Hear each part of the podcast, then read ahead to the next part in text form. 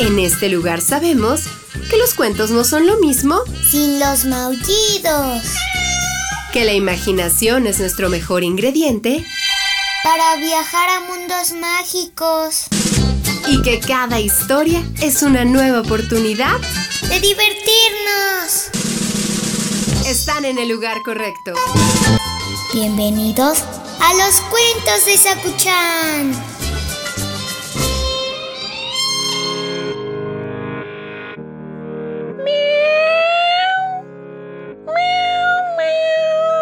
¿Estás cantando? ¿Estás cantando? Me estás engañando. Ah, lo que quieres es la historia de hoy. Acomódate, ven, tengo una muy buena a ti, que luego como que el orden no se te da muy bien. El cuento de hoy se llama Los juguetes ordenados.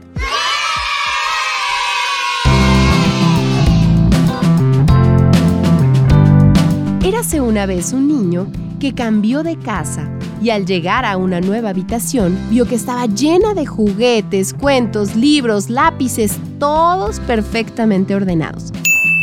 Ese día jugó todo lo que quiso, pero se acostó sin haberlos recogido.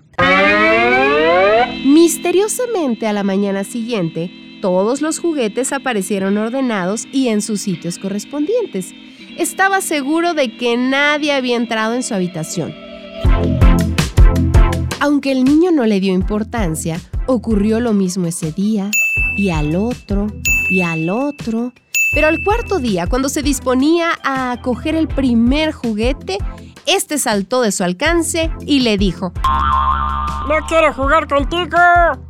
El niño creía estar alucinando, pero pasó lo mismo con cada juguete que intentó tocar hasta que finalmente uno de los juguetes, un viejo osito de peluche, le dijo, ¿Por qué te sorprendes que no queramos jugar contigo? Siempre nos dejas muy lejos de nuestro sitio especial, que es donde estamos más cómodos y muy a.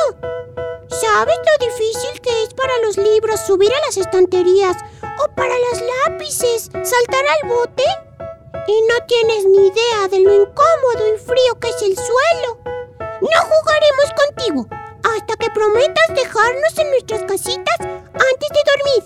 Niño recordó lo agustito que estaba en su camita y lo incómodo que había estado una vez que se quedó dormido en una silla.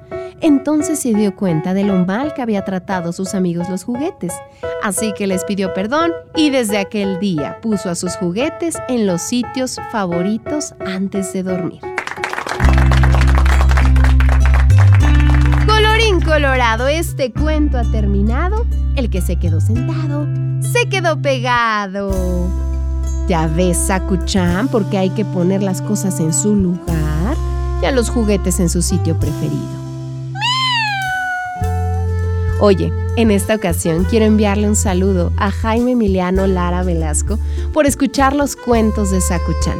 Échale unos maullidos, Sakuchan. ¡Más!